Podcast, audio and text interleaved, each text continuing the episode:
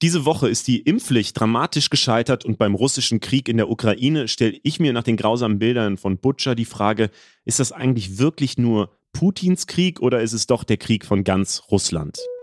Aus der Funkzentrale in Mainz, das ist unser Blick auf die Themen der Woche. Hi, ich bin Leo. In diesem Podcast wollen wir einen Schritt zurück von den ganzen Nachrichten machen und auf die großen Linien der Woche schauen. Also was sind die Hintergründe der News, welche Entwicklungen sehen wir und was bedeutet das alles für unser Leben? Daher hole ich mir immer Einschätzungen von Expertinnen und Experten und diskutiere die mit einem Gast, der vielleicht dann nochmal eine ganz neue Perspektive geben kann. Heute dabei ist Mirko Trotschmann, unser Mr. Wissen to Go. Er recherchiert seit Wochen für uns zum Krieg in der Ukraine. In unserem großen Thema am Ende schauen wir diesmal, was sich jetzt nach Butcher eigentlich ändert, warum die UN nicht einfach Putin als Kriegsverbrecher verurteilt, um den Krieg zu beenden und ob der Krieg überhaupt mit Sanktionen beendet werden kann. Das ist der Funk-Podcast Let's Go. Und damit herzlich willkommen, Mirko Trotschmann. Hi. Ich will diesmal mal so ein bisschen versuchen, mehr Struktur in den Podcast zu bringen und ein paar Kategorien auspesten. Deswegen als erstes die Frage an dich. Hast du eine Person der Woche? Also gab es eine Person, Gewinner, Verlierer, egal, äh, jemand, der dir besonders aufgefallen ist? Ja, tatsächlich, allerdings eher im negativen Kontext, muss ich gestehen. Und zwar ist das der ukrainische Botschafter in Deutschland, Andrei Melnik. Das ist jemand, der, ja, bei Botschaftern sagt man ja immer, die sollen diplomatisch auftreten. Er ist undiplomatisch unterwegs und das ist auch vollkommen okay. Und ich möchte auch nicht zu denjenigen gehören, die ihn maßregeln. Er ist Botschafter eines Landes, das angegriffen wurde, das in einer unglaublich schwierigen Situation steckt. Und da ist natürlich klar, dass er die Interessen seines Landes so gut wie möglich vertreten muss. Es gab ja auch schon Botschafter anderer Länder, beziehungsweise Botschafter der Ukraine in anderen Ländern, die ihren Job verloren haben, weil sie nicht vehement genug für die Interessen der Ukraine eingetreten sind. Bei Melnik ist das definitiv nicht so. Der tritt sehr vehement für die Interessen ein und äh, sagt, was er denkt. Und das finde ich hervorragend. Allerdings gab es diese Woche zwei Tweets von ihm, die mich dann doch so ein bisschen nachdenklich gestimmt haben. Da geht es zum einen um Stepan Bandera. Das äh, ist ein Ukrainer. Er wird in der Ukraine immer noch als Nationalheld verehrt, allerdings auch ein Kollaborateur der Nationalsozialisten. Ein glühender Antisemit, der lange mit Hitler zusammengearbeitet hat, bis er dann in Ungnade gefallen ist, selber ins Konzentrationslager kam. Und dieser Mann wird immer noch stark verehrt in der Ukraine von vielen, auch vom ukrainischen Botschafter, der geschrieben hat, Stepan Bandera und Hunderttausende meiner Landsleute kämpften sowohl gegen Hitler als auch gegen Stalin für den Staat. Das finde ich durchaus geschichtsverklärend. Stepan Bandera hat mit Hitler zusammengearbeitet und nicht gegen ihn gekämpft. Und dann hat Melnik diese Woche noch getwittert, alle Russen sind jetzt unsere Feinde. Und ich finde, das sind zwei Dinge, die sich ganz gut miteinander verbinden lassen. Das ist für mich eine ganz klar rassistische Aussage und äh, die Verehrung eines Rassisten einhergehend mit einer rassistischen Aussage eines Botschafters in Deutschland finde ich vorsichtig gesagt schwierig. Wie gesagt, bei allem äh, Respekt und bei allem Verständnis für die Situation von Andrei Melnik und der Ukraine sind das Dinge, die für mich überhaupt nicht gehen und die absolut verurteilt werden müssen. Ich selbst bin mit einer Russin verheiratet. Warum sollte sie jetzt plötzlich meine Feindin sein? Äh, und warum äh, sollten für alle Ukrainer plötzlich alle Russen in, in Deutschland oder wo auch immer Feinde sein? Also ich finde, als Demokraten sollten wir uns dagegen stellen. Mhm. Auf den ganzen Konflikt und den Krieg in der Ukraine schauen wir gleich noch später in unserem großen Thema. Erstmal aber geht es um die Impfpflicht. Die ist diese Woche gestorben. Am Donnerstag wurde im Bundestag abgestimmt und auch wenn sowohl die Mehrheit der Deutschen äh, als auch die meisten Abgeordneten im Bundestag irgendeine Form der Impfpflicht haben wollten, die deutsche Politik konnte sich nicht auf ein Modell einigen und damit gibt es jetzt erstmal gar keine, weder ab 18 noch ab 50 noch ab 60 noch als vorläufiges Gesetz, das, falls es dann im Herbst eine neue Welle gibt, schnell eingesetzt werden könnte, also das, was die Union gefordert hatte. Was ich mich da ehrlicherweise frage, alle alle VirologInnen sagen quasi einhellig, es müssen sich mehr Leute impfen und da scheint ja diese Pflicht äh, das einzig wirksame Mittel zu sein. Wie gesagt, Bevölkerung und Parlament wollen das irgendwie auch und am Ende kommt es aber nicht. Funktioniert dann die Demokratie überhaupt noch gerade in so einer Pandemielage, wenn sich da äh, nicht mal irgendwie so ein Kompromiss finden lässt? Ich würde schon sagen, dass die Demokratie funktioniert. Ich finde, das ist gerade ein Zeichen dafür, dass die Demokratie funktioniert. Dass es für eine Sache, bei der man denkt, oh, da gibt es doch bestimmt eine Mehrheit, eben keine Mehrheit gibt, ist einfach ein demokratisches Ergebnis. Klar kann man sagen, ich hätte mir jetzt gewünscht, dass es eine, eine Impfpflicht gibt. Ich habe selbst mal ein Video zum Thema Impfpflicht gemacht, in dem ich gesagt habe, warum ich gegen eine Impfpflicht bin.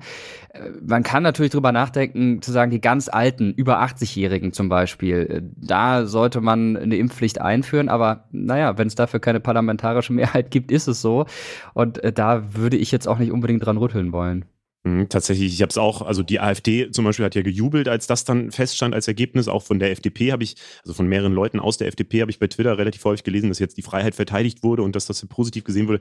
Sarah Wagenknecht von den Linken hat sich auch positiv geäußert. Ich habe auch dann gedacht, so, hm, ja, es wird immer so, so dargestellt, als wären alle, alle irgendwie dafür. Aber eigentlich gibt es ja doch sehr viele verschiedene Strömungen in Deutschland, die einfach wirklich auch gegen die Impfpflicht sind. Deswegen. Ja, genau. Und man muss es auch wirklich differenzieren. Ich selbst bin absoluter Befürworter der Impfung, bin selbst auch dreimal geimpft und kann es nur empfehlen zu machen, aber ich bin eben kein Befürworter der Impfpflicht. Und ich glaube, so geht es vielen, dass sie sagen, das eine ja, das andere nein. Äh, tatsächlich wäre für mich schon eine gute Lösung zu sagen, die ganz Alten sollte man vielleicht dann doch äh, dazu bringen, geimpft zu werden, weil es ihnen einfach hilft. Andererseits kann man sagen, wir leben hier in einer freiheitlichen Demokratie und da kann jemand sich auch ganz bewusst dafür entscheiden, seiner Gesundheit zu schaden. Man kann sich ja auch jeden Tag äh, betrinken ähm, oder 50 äh, Zigaretten am Tag rauchen, wenn man volljährig ist. Und da hält einen auch keiner von ab mit irgendeinem Verbot. Ähm, einer bestimmten Anzahl von Zigaretten. Ich weiß, der Vergleich ist ein bisschen schief, aber in einem freiheitlichen Rechtsstaat muss man solche Dinge auch akzeptieren, finde ich. Ja, es gibt ja dann immer gleich die Gegenvergleiche. Ne? Also dann gibt es die Gurtpflicht, die dich dann schon äh, verpflichtet, irgendwie dich zu schützen und so. Ich komme auf diese große, etwas äh, ja sehr krasse Frage, dass ich direkt äh, um die Demokratie mich sorge, ähm, weil es äh, auch diese Woche eine neue Studie gab, nämlich die Vodafone Jugendstudie, wo immer 14 bis 24-Jährige gefragt werden, 2000 Menschen und davon sagen, und das finde ich tatsächlich ein bisschen äh, bemerkenswert, mindestens 73 äh, Prozent sagen, dass sie unzufrieden oder sogar sehr unzufrieden sind, wie junge Menschen politisch vertreten werden aktuell. Nur 29 Prozent haben das Gefühl, die Politik überhaupt beeinflussen zu können. Ähm, bezieht sich natürlich nicht direkt auf die äh, Corona-Maßnahmen jetzt oder ob es eine Impfpflicht gibt oder nicht, aber zumindest glaube ich, ist diese Unzufriedenheit in den letzten zwei Jahren doch sehr groß geworden. Und äh, man muss ja auch sagen, wenn im Herbst tatsächlich nochmal eine gefährliche neue Welle kommen würde, ähm, da leiden dann im Zweifelsfall auch äh, die Jungen wieder drunter als erstes, oder? Absolut, ja. Und ich finde zum Beispiel das Rezo-Video, das berühmte, ist auch ein Ausdruck dafür, dass junge Menschen unzufrieden sind mit der Politik, beziehungsweise die Reaktionen auf das Rezo-Video. Das war einfach ein Beispiel dafür, ähm, wie, wie viel sich da aufgestaut hat. Und das Rezo-Video war ja wohlgemerkt vor der Pandemie und da kam noch mal ordentlich was obendrauf. Ich kann es absolut verstehen, wenn junge Menschen, und jetzt fühle ich mich sehr alt, wenn ich sage, ich, ich zähle mich gar nicht mehr so sehr dazu mit meinen Mitte 30, wenn junge Menschen sagen, ich, ich fühle mich von der Politik nicht abgeholt, die machen nichts für mich oder die machen zu wenig für mich. Ähm, äh, Luftfilter in Schulen, ja, also ich kenne nur wenig Schulen, in denen es diese Luftfilter gibt. Luftfilter in Behörden, oh ja, da fallen mir gleich sofort sehr viele ein, um ein Klischee zu bemühen. Also da, da, ähm, da wurden wirklich Dinge sträflich vernachlässigt und das rächt sich dann halt in Form einer solchen Umfrage, ganz klar. Ein anderes Corona-Thema, das diese Woche dann für Aufruhr gesorgt hat, waren die Isolationsregeln. Lauterbach hat Anfang der Woche gesagt, ab Mai soll man sich nur noch freiwillig in Isolation begeben. Äh, das kam dann bei Twitter nicht so gut an. In der Nacht von Dienstag auf Mittwoch gab es dann das Kommando zurück. Die Quarantäneregeln sollen jetzt doch bleiben. Er selbst hat bei Markus Lanz das hier erklärt das Signal, was davon ausgeht, dass jemand, der isoliert ist, das dann selbst entscheidet, ob er zu Hause bleibt oder nicht. Das ist so negativ, so verheerend obwohl es nicht kontrolliert werden kann. Dass man an diesem Punkt also äh, eine Veränderung machen muss tatsächlich. Also ich glaube, dass das zwar den Gesundheitsämtern helfen würde, dass der symbolische Schaden, aber Corona ist nicht mehr so gefährlich, so verheerend ist, dass man diese Isolationsordnung so nicht machen kann. Das heißt, okay, ich werde das, heißt, morgen ich werde das morgen, also diesen Punkt, also dass die Infizierten, dass die sich, sagen wir mal, selbst isolieren und nicht mehr durch das Gesundheitsamt aufgefordert werden. Den werde ich wieder einkassieren, weil als Minister, ja, also man muss als Minister. Ist das jetzt die Ankündigung das hier dafür? quasi, ja, die Ankündigung wird morgen noch offiziell werden und so weiter und so fort. Aber man muss als Minister auch in der Lage sein, Dinge, die nicht gut gelaufen sind, zu korrigieren. Ja, das sagt Karl Lauterbach bei Markus Lanz. Aber wie schätzt du die Nummer ein? Weil bei uns in den Kommentaren, äh, als wir das auf Instagram gepostet haben, da äh, ist die Stimmung relativ stark so, dass viele es positiv sehen, dass er jetzt tatsächlich so einen Fehler eingestanden hat und äh, zurückgerudert ist. Auf der anderen Seite finde ich aber auch immer, naja, es ist ja irgendwie auch dieses Regieren nach Meinungsumfragen und äh, bei Karl Lauterbach würde ich auch sagen, das Regieren nach der aktuellen Twitter-Stimmung, ähm, wo ich mich dann schon frage, ist das der richtige Weg oder sollte ein Minister nicht vielleicht doch eher das tun, ja, was er für richtig hält oder was er so als Einschätzung hat, was richtig ist? Ja, das ist ganz interessant. Er war ja nicht der einzige Politiker, der diese Woche zurückgerudert ist. Frank-Walter Steinmeier, der Bundespräsident, hat ja auch gesagt, ich habe einen Fehler gemacht in Bezug auf meine Russlandpolitik, damals als Außenminister und als Chef des Kanzleramts. Äh, und vor genau einem Jahr hat Angela Merkel gesagt, ich habe einen Riesenfehler gemacht äh, und ich, äh, ja, ich entschuldige mich dafür, als sie, da ging es ja um, um irgendwelche Tage, genau, die Osterruhe. Ähm, also irgendwie fällt das gerade zusammen alles. Ähm, ja, also ich bin da so hin und her gerissen. Auf der einen Seite finde ich es hervorragend, wenn Politiker auch mal sagen, dass sie einen Fehler gemacht haben, das zu stehen und sagen, jetzt habe ich meine, meine Meinung ähm, revidiert ähm, und bin da auf einen anderen Punkt gekommen. Aber auf der anderen Seite sehe ich es wie du, wenn man sich da von Stimmungen treiben lässt, ist es auch schwierig. Und Karl Lauterbach ist ja in einer absoluten Zwickmühle, muss man mal sagen. Er wurde von der Stimmung ins Amt getrieben. Ganz viele Anhänger hat er gehabt, die gesagt haben, er muss unbedingt Gesundheitsminister werden. Und damit war natürlich auch eine Erwartungshaltung ähm, verbunden. Und ich glaube, dieser Erwartung, die kann, da kann man gar nicht gerecht werden als Minister. Da muss man verschiedenste Kompromisse eingehen. Und jetzt versucht er da irgendwie einen Spagat hinzubekommen.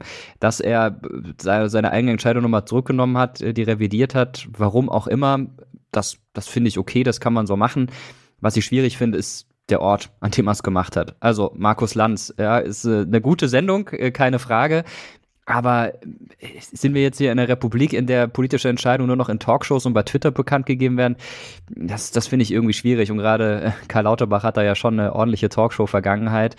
Ähm, ja, zwischen, also, zwischen zwei und drei Uhr nachts auf Twitter hat er es dann nochmal ja. offiziell gemacht, wo man sich wirklich auf Aber ich meine, es ist ja äh, am Ende konsequent, ne? Er wurde, wie du sagst, so von Twitter irgendwie ins Amt berufen, weil die Stimmung dann auf Twitter und vielleicht auch bei Instagram und so, aber dann so krass wurde, ähm, dass nur er uns aus der Pandemielage befreien kann. Hm. Und ja, jetzt regiert er halt da dann auch weiter so auf Twitter und auf äh, in, in irgendwelchen Talkshows. So, ich finde das fast konsequent. Auf der anderen Seite damals war ja immer so die große Befürchtung, dass Karl Lauterbach äh, so der Typ ist, der dann keine Kompromisse eingehen würde und keine Führungserfahrung hat und so weiter und deswegen so ein bisschen ähm, ja nicht, nicht in der Realpolitik ankommen würde. Aber das scheint er ja dann doch jetzt doch sehr schnell gemacht zu haben, dass er sich auf viele Kompromisse einlässt, oder?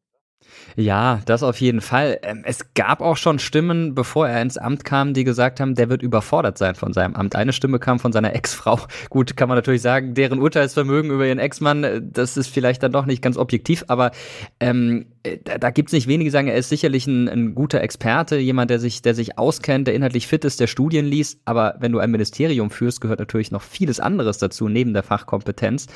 Und naja, so langsam scheint es jetzt schon hier und da durch, dass er mit den Böden seines Amtes vielleicht nicht immer ganz so zurechtkommt. Hm, er selbst hat sogar bei der DPA auch gesagt, die Aufgabe ist viel härter, also Zitat, als ich mir das vorgestellt habe. Es ist eine Belastung, wie ich sie mir in dem Umfang nicht vorgestellt hatte. Also hm. das stützt ja deine These. Ja, auf jeden Fall. Und nur weil jemand sich fachlich mit bestimmten Dingen gut auskennt, ist er ja nicht gleichzeitig ein guter Chef.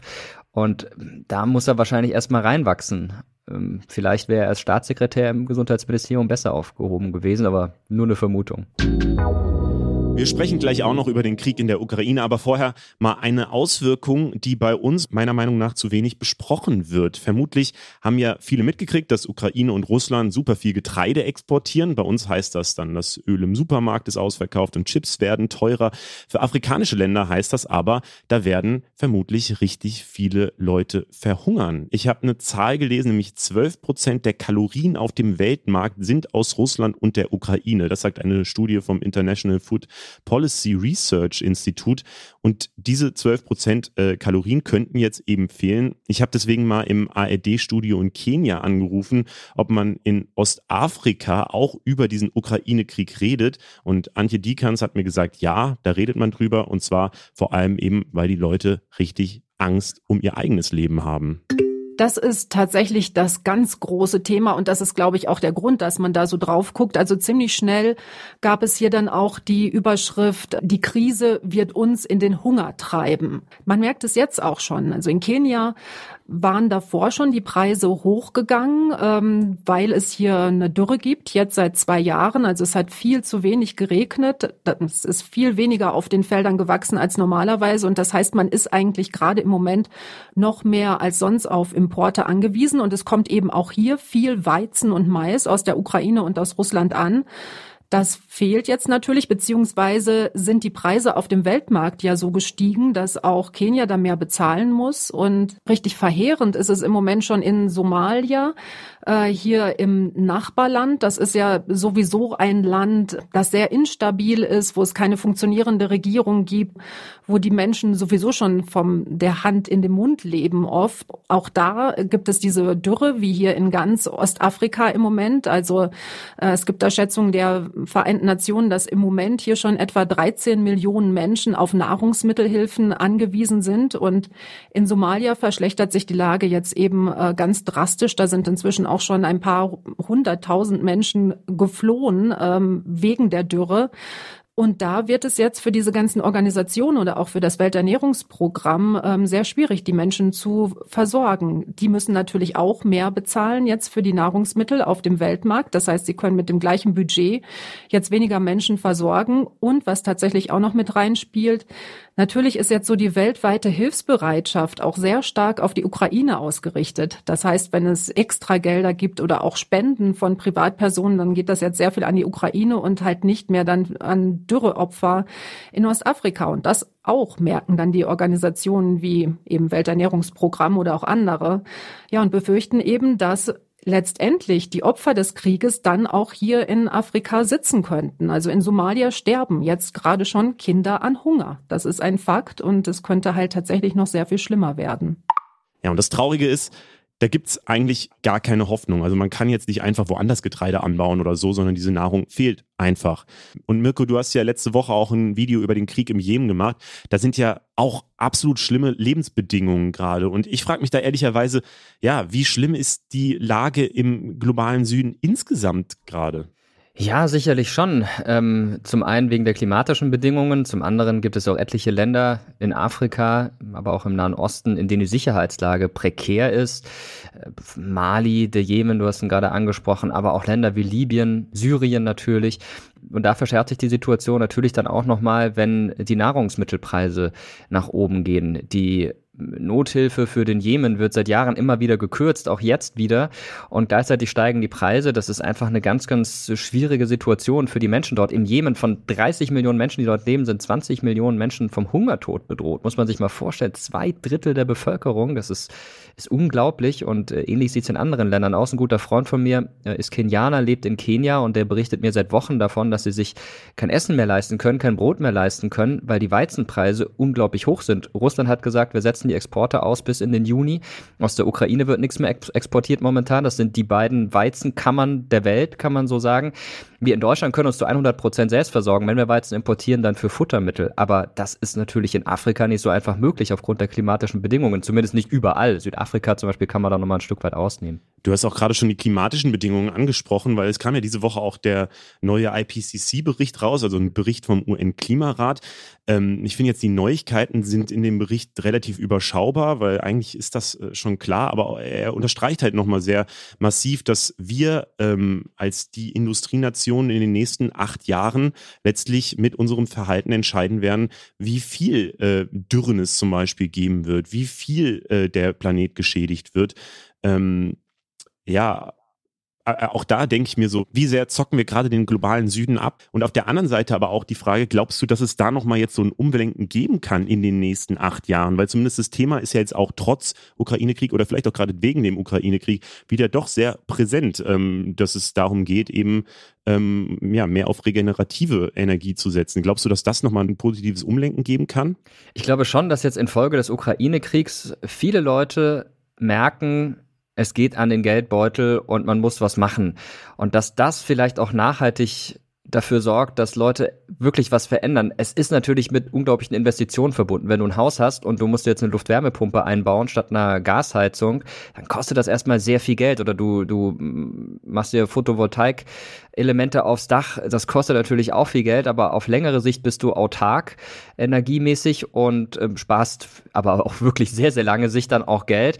Und diese Einsicht setzt sich, glaube ich, langsam durch, dass wir eben sehr abhängig sind von fossilen Energieträgern. Und ich glaube, dass das den Leuten gerade gerade zu denken gibt und diese Umweltbelastung, das ist, glaube ich, für viele sowas ganz Abstraktes, aber sobald es an den eigenen Geldbeutel geht, macht man sich Gedanken und äh, vielleicht ist das jetzt ein Weg, dass was geändert wird. Ich vergleiche das immer gerne mit Game of Thrones. Ähm, ich will jetzt auch nicht spoilern, aber ganz klar ist ja, weil Game of Thrones das Hauptmotiv ist, der Winter kommt, die große Bedrohung aus dem Norden ähm, und die, die, die Völker untereinander bekriegen sich trotzdem die ganze Zeit, anstatt sich zusammenzutun, um die große Gefahr, die da lauert, äh, zu bekämpfen. Und das ist für mich eine super Metapher für den Klimawandel. Ja, wir, wir machen ständig neue Problemfelder auf und, und kriegen uns in die Haare, vorsichtig gesagt, anstatt äh, die, die Bedrohung zu bekämpfen, die uns alle gemeinsam betrifft. Und jetzt sieht man es gerade wieder. Der Ukraine-Krieg überlagert alles, die Pandemie überlagert alles. Und dann ist plötzlich das Klima nicht mehr ganz so wichtig. Wobei ich da nochmal unterstreichen will, ja, es betrifft uns natürlich auch, aber es betrifft, glaube ich, noch viel stärker, noch viel direkter und noch viel härter ähm, ja, die Menschen in Afrika. Ja, definitiv. Äh, wir werden Millionen von Klimaflüchtlingen bekommen. Wir haben schon sehr viele Klimaflüchtlinge, aber in den kommenden zehn Jahren werden es sicherlich zehn, vielleicht sogar 20 Millionen Menschen sein, die auf Dauer nicht mehr in ihrer jetzigen Wohngegend leben werden können und die dann vielleicht auch nach Europa kommen werden. Und äh, das ist natürlich absolut verständlich. Wir in Deutschland sind, selbst wenn alles zusammenbricht, klimamäßig mit die Letzten, die betroffen sein werden. Das muss man auch sagen. Ähm, und gerade deshalb sind wir besonders verpflichtet, was zu unternehmen um eine Kurve zu ein bisschen positiverer Stimmung zu haben, ich hoffe, das ist okay, ähm, wollen wir in dieser Folge jetzt auch mal auf kleine Kurzmeldungen gehen mit Meldungen, die sonst vielleicht äh, untergegangen wären, die aber trotzdem vielleicht ganz interessant sind. Ed Sheerans Song Shape of You ist nämlich gar nicht geklaut. Das hat das London High Court entschieden. Und das ist tatsächlich was relativ Wichtiges zum Urheberrecht am Ende, weil also der Musiker Sammy Switch hatte geklagt, weil diese Hookline Ihm doch sehr verdächtig bekannt vorkam und er meinte eben, das ist geklaut und Ed Sheeran hat sich verteidigt, hat aber eben nicht gesagt, dass er sich das alles komplett selbst ausgedacht hätte, sondern er hat letztlich gesagt, dass so ein Rhythmus so oft schon in Popmusik verwendet worden wäre, dass das einfach ein normaler Teil dieser Musik ist und da kann man dann einfach auch gar kein Urheberrecht dran haben. Ed Sheeran hat in der Beweisführung vor Gericht dann sogar Lieder von der Jazzmusikerin Nina Simone vorgesungen, deswegen Mirko, ähm, wenn die Musik am Ende eh gleich ist, hörst du lieber Ed Sheeran oder Jazzmusik? Äh, ich höre gern Jazzmusik als Samples in Hip-Hop-Songs. Äh, Ed Sheeran hat auch ein paar ganz gute Nummern. Ich finde, das ist ein total talentierter Künstler, der der ja für viele einfach nur als Sänger bekannt ist, aber der kann auch musikalisch einiges, der kann Beatbox, also das ist wirklich ein guter Typ. Ich habe ihn vor vielen Jahren, als er noch gar nicht so bekannt war, ja, sagt man immer, ja, ich kannte ihn schon bevor ihn alle anderen kannten, aber bei Sheeran stimmt's ein bisschen, da habe ich damals bei Enjoy in Hamburg moderiert und da war er auf so einer ganz kleinen Bühne für so, weiß ich nicht, 30, 40 Leute, äh, hat, ein, hat ein Konzert gegeben und, und hat da wirklich gezeigt, was er kann und das fand ich super cool. Das ist auch ein guter Rapper. Ähm, insofern, ja, Ed Sheeran höre ich mir doch gerne an. Vielleicht dann doch lieber als das improvisierte Jazzgeklimper, das durchaus seine Berechtigung hat, aber dann doch nie so meins ist. Das ist witzig. Ich war auch auf einem, auf einem Konzert, als er noch nicht so groß war, in der Kulturkirche in Köln damals. Das hat er eins live gemacht, als ich da gearbeitet hatte. Offliner, irgendwie nur schwer vorstellbar, aber 6% der Menschen in Deutschland, die zwischen 16 und 74 Jahre alt sind, haben einfach noch nie das Internet benutzt. Das sind gut 3,8 Millionen Menschen in Deutschland, die offenbar lieber stundenlang auf der Karte suchen, als Google Maps zu benutzen. Die Zahlen kommen vom Statistischen Bundesamt und sind vom letzten Jahr. Weltweit haben schätzungsweise 37 Prozent der Bevölkerung noch nie das Internet genutzt, also mehr als jeder dritte Mensch. Mirko, äh, kurzer Gegencheck. Ich vermute mal, du bist äh, schon relativ oft im Internet gewesen. Aber gab es mal einen Tag oder wann war der letzte Tag, an dem du nicht im Internet warst? Weil wir äh, vor kurzem umgezogen sind, war es gezwungenermaßen so, dass wir eine Weile offline waren, zumindest was unseren Hausanschluss angeht. Der hat nämlich eine Weile nicht funktioniert, aber gut, mit dem Handy ist man dann ja trotzdem online. Gar nicht online zuletzt. Das muss irgendwann im Urlaub gewesen sein. Ich vermute mal, ja, wahrscheinlich war das 2014, als wir in Kenia waren. Da ähm, waren wir in einem Hotel, in dem das WLAN eigentlich gar nicht funktioniert hat und mobil, das war viel zu teuer, da online zu gehen. Ja, also es ist wahrscheinlich acht Jahre her, dass ich überhaupt nicht online gewesen bin. Aber ich versuche zum Beispiel auch an den Wochenenden ähm, nicht wirklich viel aufs Handy oder in den Rechner zu gucken ähm, und lieber mit der Familie unterwegs zu sein. Allerdings geht meistens samstags ein neues Video von mir online und da muss ich natürlich dann noch in die Kommentare gucken. Das ist äh, dann aber mit Arbeit verbunden und jetzt nicht privat. Overdose. In Magdeburg hat sich ein 61-Jähriger seit dem letzten Sommer 87 Mal gegen Corona impfen lassen. Die Nachweise hat er danach einfach weiterverkauft. Dafür kann er jetzt eine Gefängnisstrafe von bis zu zehn Jahren bekommen. Aber besser vor einer Ansteckung geschützt ist er trotz der ganzen Impfungen auch nicht, weil sich sein Immunsystem wahrscheinlich an die ganzen Auffrischungen angepasst hat und jetzt gar nicht mehr von alleine reagieren würde. Die Frage an dich, Mirko, ähm, gibt es irgendwas, was du schon viel zu oft mal genommen hast, 87 Mal nehmen würdest, äh, obwohl man eigentlich nur drei oder vier haben sollte? Äh, gute Frage. Ich ähm, würde sagen, Gummibärchen, ja, die da habe ich mir äh, da doch vielleicht 87 Mal eins genommen hintereinander, obwohl man dann doch eher nur fünf oder sechs essen sollte. Es ist ja unglaublich viel Zucker drin. Aber medizinisch ähm, du, da bin ich total flexibel. Also am allerbesten schmecken mir ja, klar, klassisch Gummibärchen sind auch gut, am allerbesten schmecken mir die sauren Dinger, wie zum Beispiel sauren Pommes oder die, diese Apfelringe. Das sind wirklich die besten Sachen. Offiziell sind übrigens, die offizielle Funkenmeinung ist, dass die äh, grünen Gummibärchen die besten sind. Ist es Waldmeister oder was ist das für ein Geschmack? Äh, Apfel. Apfel, ah, okay. Ja, gut, schließe ich mich an. Boxkampf. Es war das deutsche Social Media Event des bisherigen Jahres, würde ich sagen. Die Streamer Trimax und Mickey TV haben am Sonntag vor 14.000 Fans gegeneinander geboxt. War tatsächlich ein Riesenevent mit allen größeren Streamern und Influencern am Start und 500.000 Leute waren im Stream live dabei, was für so Livestreaming-Zahlen in Deutschland tatsächlich super viel ist. Trimax sagt, er konnte es gar nicht verarbeiten. Ich denke mir persönlich, äh, ja, werden jetzt alle Influencer-Trends aus den USA nach Deutschland importiert, weil diese Box-Events sind in den USA ja doch schon ein Riesending in den letzten Jahren immer wieder gewesen zwischen irgendwelchen YouTubern und Streamern und so weiter.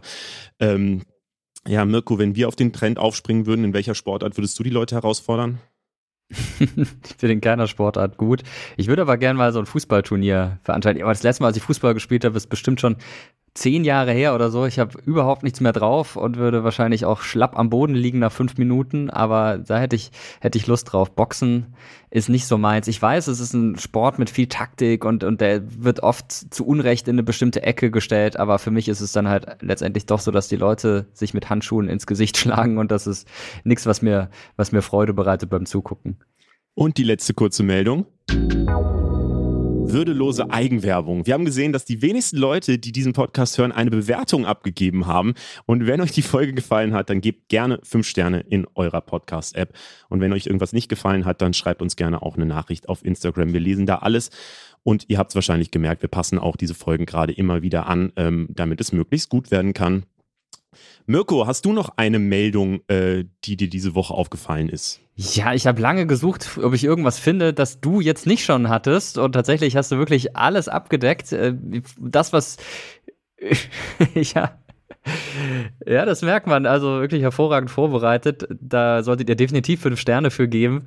Ja, also eine Sache, die ich vorhin schon angesprochen habe, die haben wir jetzt schon durch, nämlich Frank-Walter Steinmeier mit seinem Schuldeingeständnis und äh, der Aussage, er habe da einen Fehler gemacht in seiner Einschätzung von Wladimir Putin und hat ja dann direkt von, von ich glaube, von einem imperialistischen Despoten oder so gesprochen. Also wirklich ganz ungewöhnlich für einen deutschen Bundespräsidenten, da so weit zu gehen. Aber ich glaube, momentan ähm, gehört es zum guten Ton dazu, möglichst negative Dinge über Wladimir Putin zu sagen. Und man wird eher kritisiert, wenn man das nicht macht. Aber das fand ich schon bemerkenswert, dass Frank-Walter Steinmeier, der ja eher für ruhige, zurückhaltende Worte bekannt ist, dann, dann solche Worte wählt. Also das war, wenn man so will, meine, meine Meldung der Woche. Dann äh, hast du quasi schon den Weg geebnet, wieder zum Ukraine-Krieg zurückzukommen. Äh, und damit wollen wir jetzt auch wieder ein bisschen ernster werden bei unserem großen Thema. Das sind nämlich die Geschehnisse in Butscha. Ich glaube, die Bilder haben wahrscheinlich alle gesehen mittlerweile. Mirko, du beschäftigst dich ja intensiv mit diesem Krieg und wir beide haben in dem Podcast ja auch schon hier mehrfach ähm, über die Situation äh, gesprochen. Als letztes zu der Frage, wie dieser Krieg enden könnte. Jetzt ist die Rede ganz viel von Kriegsverbrechen, eben auch mit den Nachwirkungen von Butscha. Zum Beispiel hat Bundeskanzler Olaf Scholz das hier diese Woche gesagt. Die Ermordung von Zivilisten ist ein Kriegsverbrechen. Diese Verbrechen der russischen Streitkräfte müssen wir schonungslos aufklären. Ich verlange, dass internationale Organisationen wie das Internationale Komitee vom Roten Kreuz Zugang erhalten zu diesen Gebieten und die Gräueltaten dokumentieren. Die Täter und ihre Auftraggeber müssen zur Rechenschaft gezogen werden. Das sind die Forderungen von Olaf Scholz, aber ich will nochmal den Schritt zurück zu Kriegsverbrechen an, allgemein. Als wir das auch bei Instagram gepostet haben, kam öfter die Frage auf, die, die mich auch immer da ehrlicherweise so ein bisschen beschäftigt. Diese Frage, ab wann ist es denn überhaupt ein Kriegsverbrechen? Weil äh, es ist, also es fühlt sich für mich immer so moralisch schwer zu verstehen an, dass manche Sachen im Krieg dann als okay angesehen werden, eben auch Menschen umzubringen, aber manche Sachen sind dann ein Kriegsverbrechen. Wie ist das denn definiert? Es gibt die sogenannten Genfer Konventionen, die gibt es streng genommen schon seit weit mehr als 100 Jahren. Die wurden dann aber immer wieder ergänzt und angepasst. Und in diesen Genfer Konventionen ist unter anderem festgehalten, sinngemäß, dass ja äh, Verbrechen gegen Zivilisten, wenn sie keinen militärischen Nutzen haben, ich finde das höchst zynisch, ähm, Kriegsverbrechen sind. Das heißt also, wenn du irgendwie eine Stadt angreifst und da kommen dann halt auch Zivilisten bei ums Leben, dann ist es nicht unbedingt ein Kriegsverbrechen. Wenn du aber ganz bewusst Wohnblöcke beschießt oder halt Zivilisten vom Fahrrad schießt, wie wir das ja in Butcher jetzt auch gesehen haben, dann ist es ein Kriegsverbrechen da kann man drüber diskutieren und kann sagen, ein Krieg an sich ist schon ein Verbrechen, aber diese Genfer Konventionen sind eben ein Versuch, einen Krieg human zu gestalten. Ich finde, das funktioniert generell gar nicht, aber ja, da hat man zumindest eine Richtlinie, an, an der man sich orientieren kann. Auf unserem Kanal Mr. Vistico Geschichte, wenn ich das kurz sagen darf, sind wir gerade dabei, ein Video an den Start zu bringen. Das geht nächste Woche online, in, in dem wir mal die Geschichte von Kriegsverbrechen aufarbeiten und genau auch darüber sprechen, auch über die Geschichte der Genfer Konvention. Da wird das nochmal ein bisschen genauer behandelt. Mhm, manche sprechen aber jetzt auch von Völkermord, weil Putin ja auch doch schon relativ deutlich klar gemacht hat, dass er äh, gar kein Existenzrecht für die Ukraine sieht und sie äh, eigentlich zu Russland gehören sollte. Wie definiert sich denn ein Völkermord, habe ich mich dann gefragt. Weil wir haben natürlich so den Holocaust im Blick, der wahrscheinlich die schlimmste Form eines Völkermords ist, aber könnte man das schon auch wirklich als Völkermord bezeichnen? Ja, da muss man differenzieren. Auf der einen Seite, du hast gerade davon gesprochen, Putin spricht der Ukraine die Existenz oder das Existenzrecht ab. Das ist noch kein Völkermord. Völkermord ist dann, wenn Putin sagt, die Ukrainer haben kein Recht zu leben und, und dann die entsprechenden Folgen daraus erwachsen. Das wäre dann Völkermord und gerade in Bezug auf das, was in der Ukraine passiert, ist es hoch umstritten, ob man jetzt davon Völkermord sprechen kann oder nicht. Ist es eine systematische Auslöschung der ukrainischen Bevölkerung? Geht das nur, nur in Anführungszeichen, also muss man wirklich vorsichtig sein, von Teilen der Armee aus, die vielleicht nicht auf Befehl handeln, sondern einfach Lust am Töten haben. Ähm, das muss gerade untersucht werden und deshalb bin ich bei diesem Begriff sehr vorsichtig. Also Kriegsverbrechen definitiv und auch nicht mutmaßliche Kriegsverbrechen, das sind Kriegsverbrechen. Völkermord, da muss man abwarten, auch auf was noch andere ähm, Untersuchungen ergeben. Es gibt ja auch Berichte aus anderen Vororten von Kiew, in denen es ähnlich gelagert abgelaufen sein soll. Ähm, das, das wird man erst später bewerten können. Was ich mich da frage, wenn das jetzt Kriegsverbrechen sind, ähm, da, da ist man sich ja doch eigentlich international einig, dass man das nicht will. Ähm, ist es denn nicht realistisch, dass Putin dann auch einfach auch verurteilt wird als Kriegsverbrecher, zum Beispiel vom Internationalen Strafgerichtshof in Den Haag, ähm, und das irgendwie den Krieg beenden kann oder dass man sich als äh, internationale Gemeinschaft zusammentut und sagt, okay, da werden halt Kriegsverbrechen begangen, ähm, deswegen müssen wir da einschreiten. Da, glaube ich, setzt man zu viel Hoffnung in den Internationalen Strafgerichtshof. Man hat so die Vorstellung, dass es ein Gericht, das über die ganze Welt urteilen kann. Allerdings muss man sagen, dem Internationalen Strafgerichtshof haben sich nicht angeschlossen, zum Beispiel die USA, China und Russland.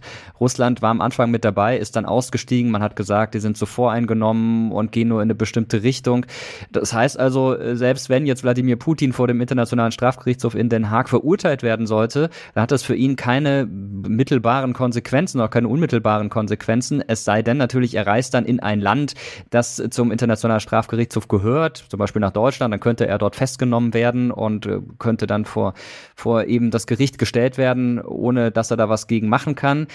Aber so blöd wird er dann natürlich nicht sein. Äh, deshalb ist es für mich eher so eine symbolische Geschichte oder auch so ein zahnloser Papiertiger.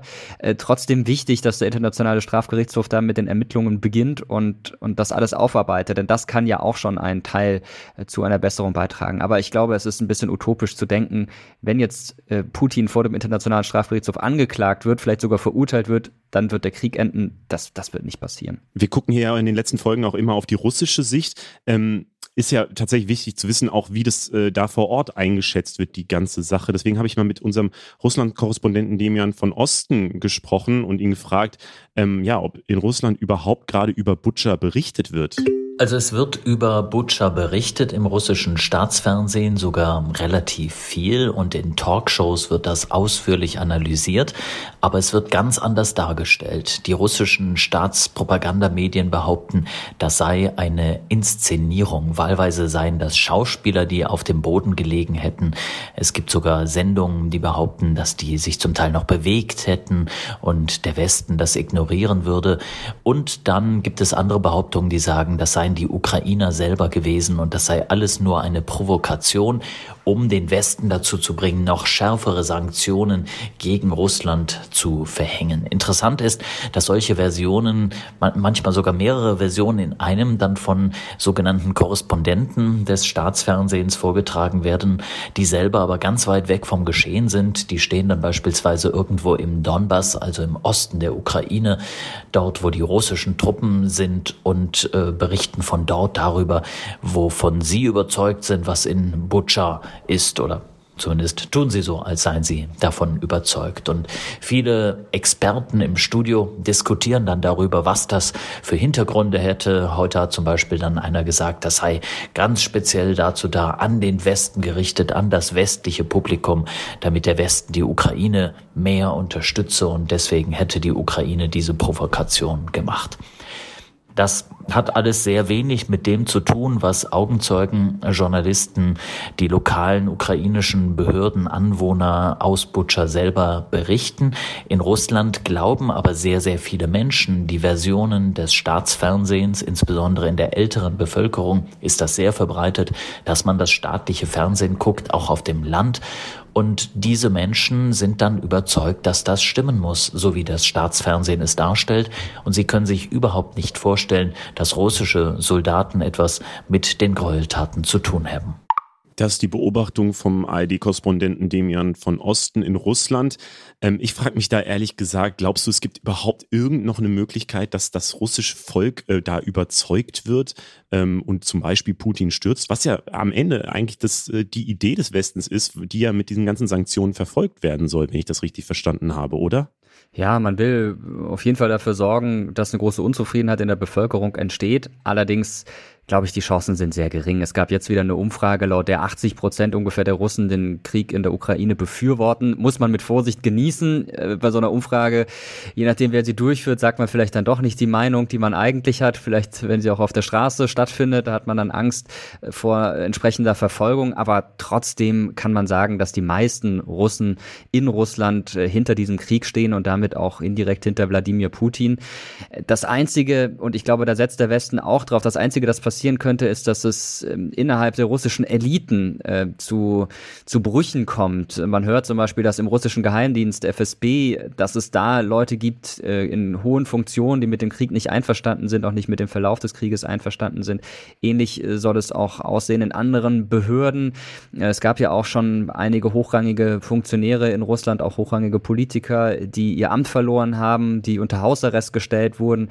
Und wenn sich irgendwann zum Beispiel die Armee gegen Putin stellen soll, sollte, weil sie sagt, das ist alles zu verlustreich, wir kommen nicht vorwärts, dann könnte es äh, etwas ändern. Aber ich glaube, die, die Aussichten gehen da eher momentan in eine andere Richtung. Aber was ich mich dann frage, es wird, äh, das ist irgendwie eine relativ große Diskussion, habe ich das Gefühl, zumindest dann wieder auf Twitter oder so.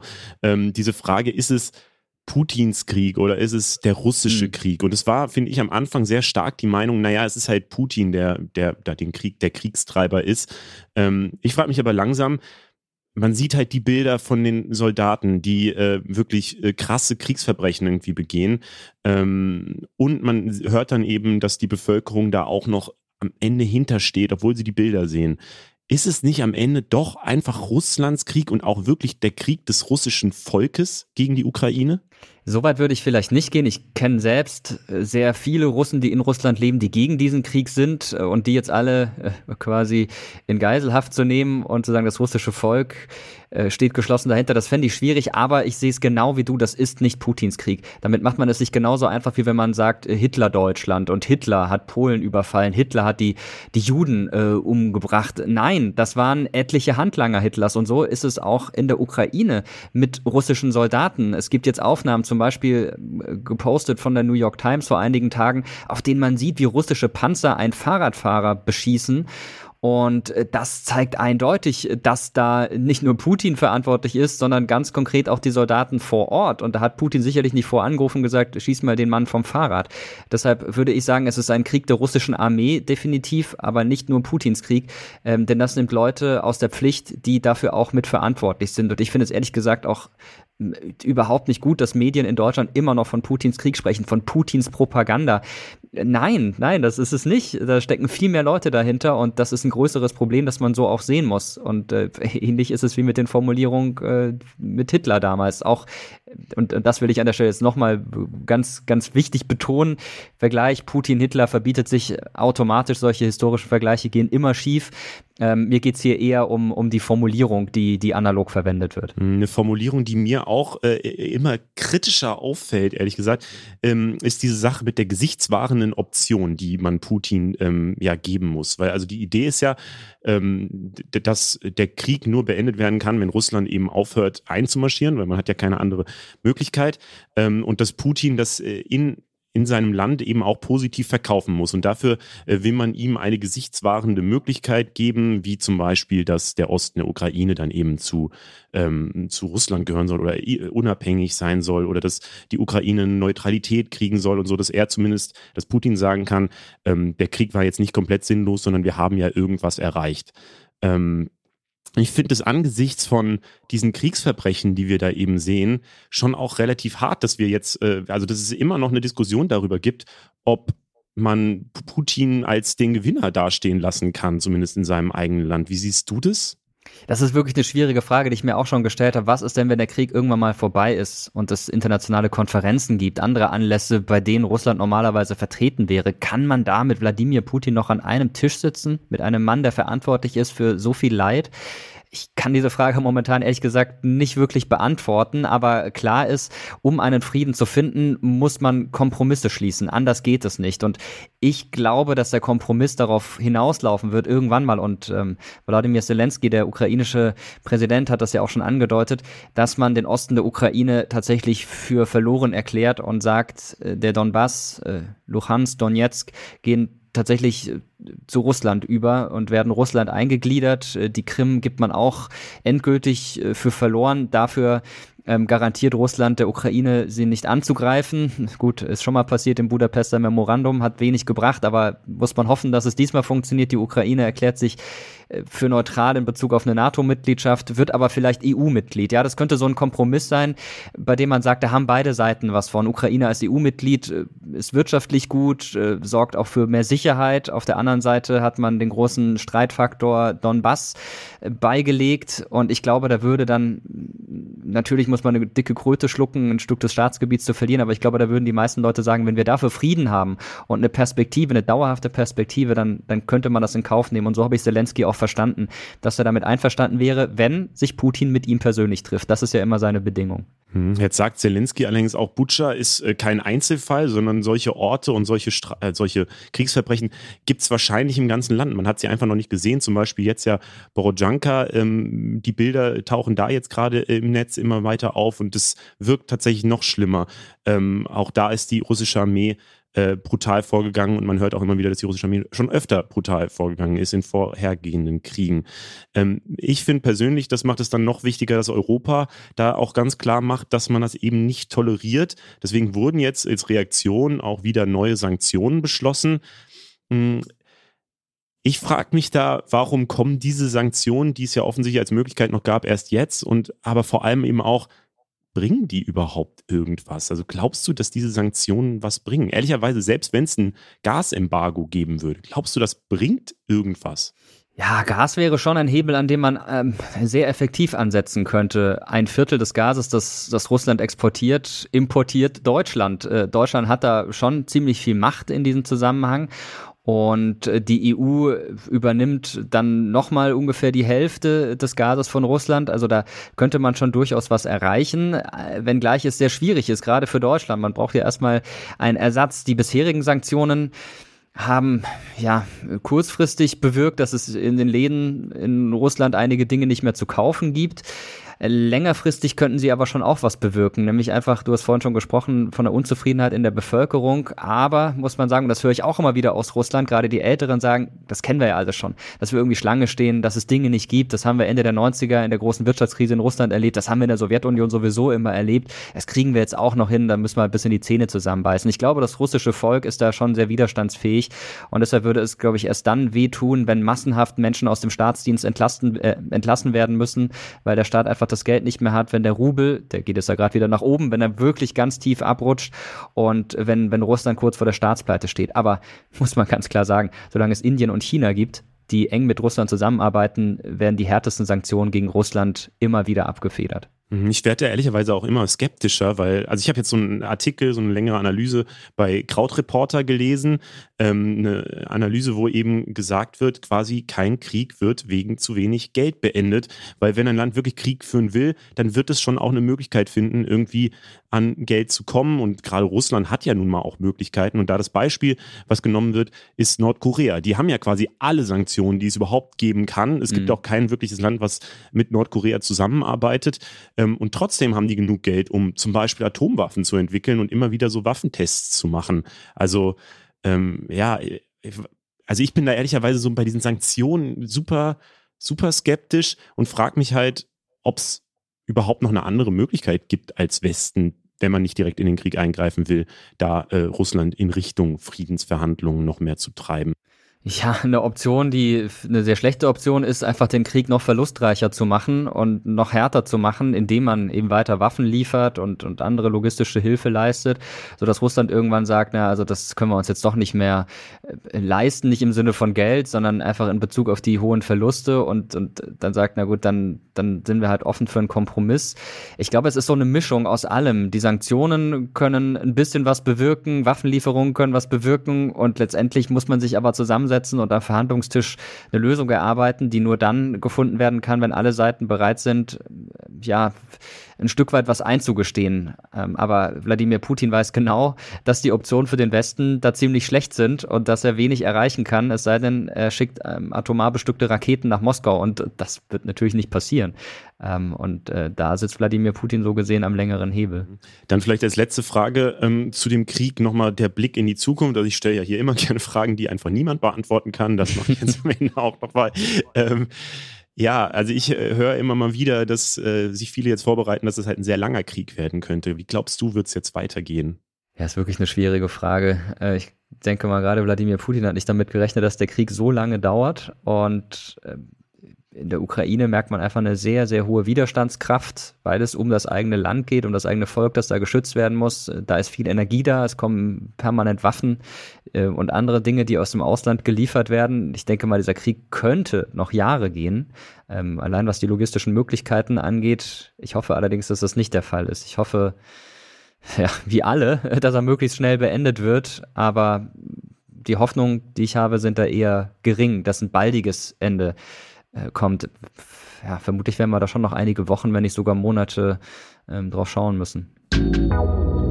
Und trotzdem versuchen wir ein bisschen positiv aus dieser Folge rauszugehen. Trotz des harten Themas wollen wir ein bisschen konstruktiv enden, vielleicht auch ein bisschen privat. Ähm, deswegen schauen wir hier am Ende immer auf äh, die Frage, was war so dein positiver Moment der Woche, vielleicht wo du was äh, Neues gelernt hast ähm, oder einfach eine gute Zeit hattest. Was war es bei dir diese Woche? Das ist bei mir meistens irgendwas mit der Familie und so war es auch diese Woche, äh, als ich ähm, überraschend weil eine Veranstaltung abgesagt wurde, auf die ich mich hätte vorbereiten müssen, äh, einen halben Tag frei hatte, äh, hatte ich da die Möglichkeit, mit, mit unserer großen Tochter ins Theater zu gehen, also ein Kindertheater. Und äh, zuerst dachte ich, das klappt nicht. Und dann hatte ich dann aber eben plötzlich doch Zeit und das hat mich sehr gefreut. Das war für mich ein sehr positiver Moment, auch wenn das Theaterstück ein bisschen anstrengend war, weil die Kinder die ganze Zeit laut gekreischt haben und, und da mitgeschrien haben. Aber ihnen hat es auf jeden Fall gefallen. Unserer Tochter hat es gefallen. Und ja, wenn unsere Tochter glücklich ist, bin ich es auch. Ich habe tatsächlich ähm, was ganz anderes gelernt. Ich bin nicht so der Handwerker-Typ und äh, ich habe aber so das Problem ist bei meinem Wasserhahn irgendwie so schwarze Flocken manchmal mit rauskommen. Das ist ein bisschen eklig. Aber ich habe, äh, als ich das heute, äh, als ich das diese Woche einer Kollegin erzählt habe, hat sie mir den Tipp gegeben, dass man äh, beim Wasserhahn diesen, diesen Sieb, der äh, das Wasser so in die richtigen Bahnen lenkt, ähm, dass man den einfach rausdrehen kann und neu ersetzen kann. Das kostet einen Euro äh, und dann hat man sofort wieder deutlich mehr Hygiene zu Hause. Das wusste ich einfach nicht und das äh, hat meine Lebensqualität deutlich nach oben gezogen. Ja, generell sollte man sich öfter in Baumärkten äh, bewegen. Da findet man nämlich lauter Dinge, bei denen man denkt, ach krass, das kann man austauschen. Da wusste ich gar nicht. Und plötzlich hat man dann wieder mehr Qualität im Badezimmer oder an anderer Stelle. Übrigens empfiehlt es sich sehr, genau dieses Teil öfter mal rauszudrehen äh, und in Essig einzulegen, äh, damit der ganze Kalk da rauskommt oder in irgendwie so einen Kalkentferner. Und dann, dann musst du nicht mal ein Euro investieren, wenn du es regelmäßig machst, sondern sparst da auch noch Geld. Ich habe ganz viel Essigessenz auch diese Woche benutzt. Also ich bin komplett äh, in dieses Business eingestiegen. Zum Ende noch eine kleine Empfehlung. Wir haben es letzte Woche schon angekündigt. Jetzt ist die Folge endlich raus, nämlich die Folge von äh, Deutschland 3000 mit Eva Schulz, die äh, in ihrem Podcast den Bundeskanzler Olaf Scholz zu Gast hatte. Evas große Frage an ihn ist, wie wollen Sie Putin stoppen? Den Podcast gibt es überall, wo es Podcasts gibt. Deutschland 3000, eine gute Stunde mit Eva Schulz heißt das Ganze. Mirko, ähm, gibt es bei dir noch irgendwas, ähm, was du besonders empfehlen kannst? Ja, auch natürlich diesen Podcast und diese Podcast-Folge super spannend und cool, dass Eva es geschafft hat, Olaf Scholz äh, ans Mikrofon zu bekommen. Äh, natürlich äh, an der Stelle möchte ich auch die Podcasts empfehlen, in denen ich vertreten bin, Terra X Geschichte der Podcast und außerdem auch dies, das, ein Podcast, den ich mit meinem Kumpel Felix Leibelt mache. Wir sprechen da über ähnliche Themen, wie wir hier in diesem Podcast gesprochen haben, aber auch über Musik, insbesondere Rap-Musik, weil ich ein großer Rap-Fan bin, genauso wie Felix auch. Und ja, alle zwei Wochen setzen wir uns zusammen und plaudern ein bisschen und da könnt ihr gerne mal reinhören. Dies, das zusammengeschrieben. Und ihr redet nicht so viel über Ed Sheeran anscheinend.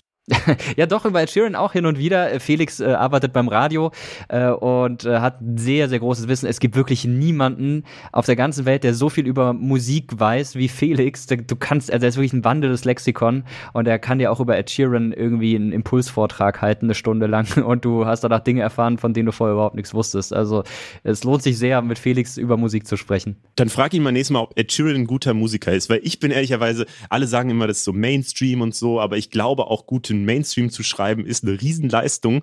Ähm, und deswegen würde ich sagen, das ist ein super guter Musiker. Ähm, aber ich habe auch gar keine Ahnung davon, deswegen. ja, das mache ich. Äh, ich, sehe es genauso wie du. Ich meine, so, so Hits wie Ed Sheeran musst du erstmal hinbekommen. Ja, klar, der hat natürlich Leute, die mit ihm schreiben, logisch, aber äh, er, er wirkt da schon sehr intensiv mit. Und das Schwierigste ist es, was hinzubekommen, dass am Schluss alle im Stadion mitgrölen können. Selbst wenn es dann die simpelste Melodie ist.